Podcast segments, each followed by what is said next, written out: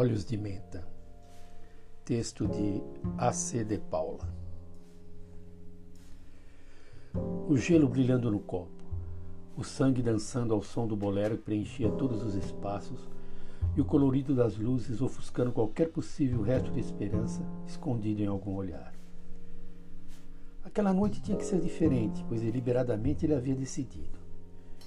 Estava cansado de tudo, de teto baixo, para lá de down completamente exausto daquele reinante conformismo absurdo.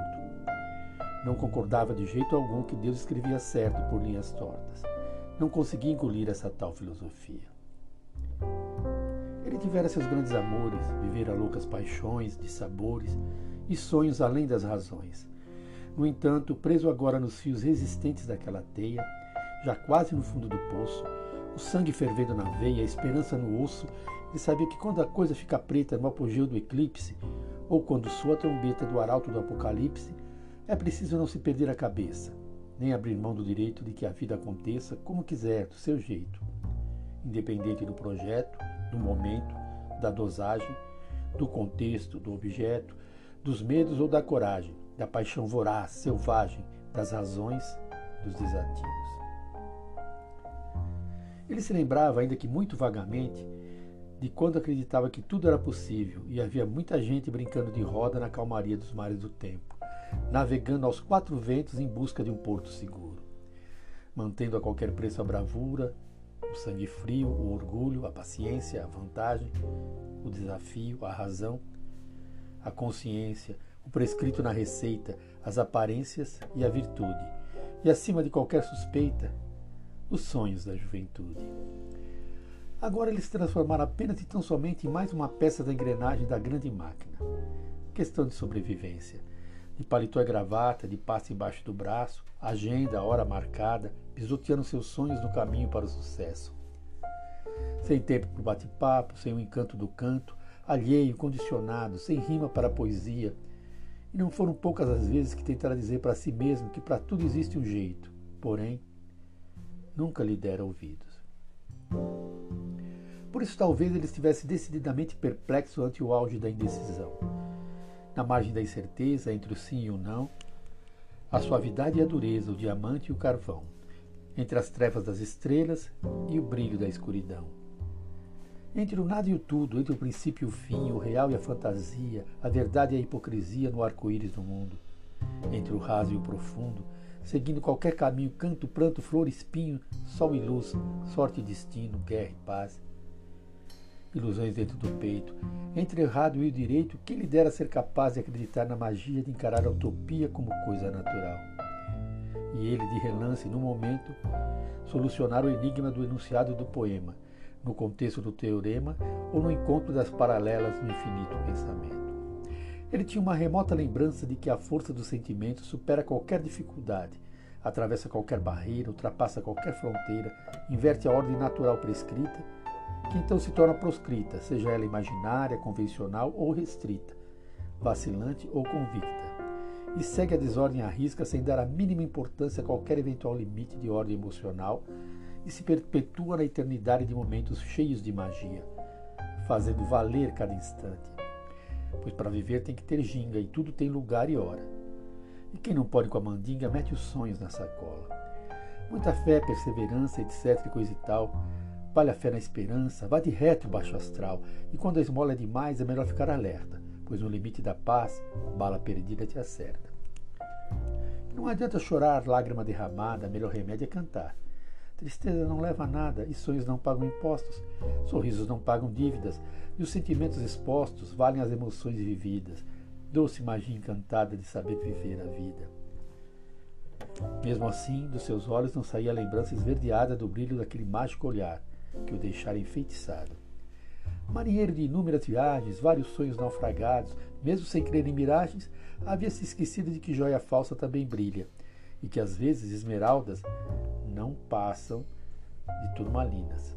Chegando em casa, havia trocado o terno de caimento impecável, a gravata, a camisa de ser italianas, por uma camiseta velha e um jeans surrado desbotado, que, induzido pela antiga propaganda, lhe dava a falsa sensação da mais completa liberdade.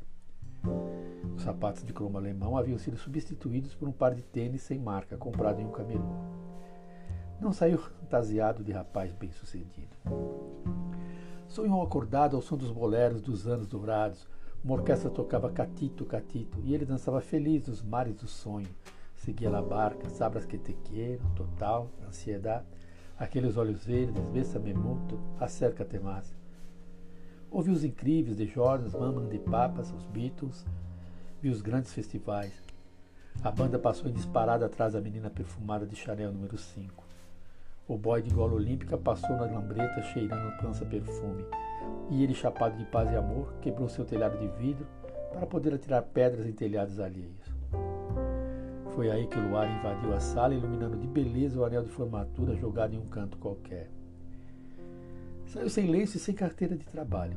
Na mão, o velho baralho, automática na cintura, e só um restinho de esperança no bolso esquerdo do coração. Na esquina dos devaneios, ele desceu do sonho andando, pois quem sabe o caminho certo não tem o direito de errar. É o que havia lhe dito aquele velho ditado, que era amigo do peito do pescador de ilusões, e continuava bem lúcido, sentado no banco da praça do mundo, conjugando o verbo viver, pois se navegar é preciso, sonhar é imprescindível. Quando deu por si, estava ali no mais um trago, bebendo uísque misturado com cachaça, disposto a comprar briga e fazer trapaça ao entrar na jogatina. E a bem da verdade, poderia jurar que não era para mostrar coragem, era só para fugir da engrenagem, só para sair da rotina, pois tinha plena consciência de que a carne é fraca, mas o seu santo era forte. E ele não ligava para a sorte ou ao que desse a falar. No espelho do balcão do bar olhou a ruga que lhe enfeitava a testa, mas não deu a mínima importância ao que esta lhe dizia. Cantarolou como antigamente, ousou sorrir, coisa que não fazia. Bem reparou que estava diferente, fingiu, porém, que nada percebia. Pouco lhe importava sair dali cambaleando, misturando seus fracassos aos pedaços de luar. Esgotara sua paciência, cortou as asas da esperança. Subornou a consciência, quebrou as juras secretas, jurou não jurar mais nada, rompeu os laços fraternos, desvendou os segredos e os sigilos. Mandou os anjos para o inferno, dando pau a três por quatro na cabeça dos seus grilos.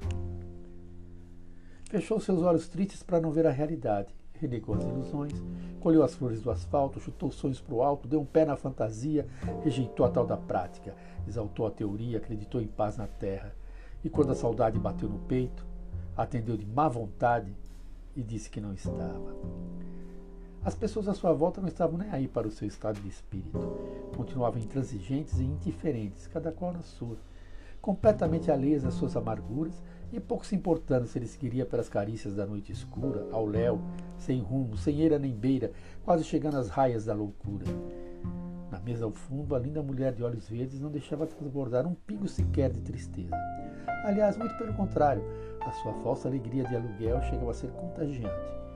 No entanto, ela já estava cansada de ser o eterno colírio da menina dos olhos do olho da rua, exposta na vitrine de uma esquina qualquer, ou na mesa de um bar, daquele brilho de sedução na estrela do olhar e daquela conversa envolvente de mil promessas na cama para agradar o cliente de mais um programa, esconder seus sentimentos atrás de cada sorriso, pois que no seu ofício era fundamental e necessário viver o momento e sufocar dentro do peito toda e qualquer emoção, e curtir a espera de um amor verdadeiro, sonhando acordada, vendendo ilusão e o corpo sem qualquer compromisso, e sem se importar em ser um sonho virado do avesso anjo da noite amando quem pagasse seu preço. Rezava às vezes para que tudo se apagasse de repente da sua mente e todo o seu pensamento fosse um imenso deserto. Pois então ela nem saberia da vida rolando lá fora, de mentiras nem segredos, da coragem ou dos medos, de ideias repulsivas, daquele viver tão sem nexo, de promessas impulsivas, feitas na explosão do sexo ou de ilusões coloridas feito luzes de neon. Ela nem saberia da fogueira da saudade fazendo festa dentro do peito, ou do farol da tristeza ofuscando seu olhar, da mágoa, a flor da pele, das cores e seus matizes, da flor do amor e seus espinhos, das dores e das cicatrizes, e nem da desilusão. Talvez então, com certeza, ela em nada mais se apegasse, se ela nunca mais pensasse, se tudo em sua mente de repente se apagasse, então ela não saberia da cruel realidade da sua imensa solidão. E o tempo sempre passando, e ela sem querer levando a vida que não havia pedido a Deus, sempre bronzeando a pílula, pois há momentos na vida em que não há ouro que aguente. Mas o seu passado estava sempre presente em cada curva da estrada, e a sua alma lavada pelas inúmeras paixões vividas, e para fugir do marasmo, do escárnio, do sarcasmo, ela havia feito da vida um gozo pleno, um orgasmo. No palco, cumprindo a sua sina e movido pela realidade incontestável de que precisava comer e pagar o aluguel, entre tantas outras coisas, o cantor de boleros, cuja vontade mesmo era poder mostrar o seu talento cantando outro tipo de música, sonhava com um estrelato para poder parar de cantar para um punhado de gente para lá de bêbada. E continuava a desfiar aquele repertório meloso, intrigado sem saber se a arte imita a vida ou será que vice-versa, a vida é a arte contida na imitação submersa.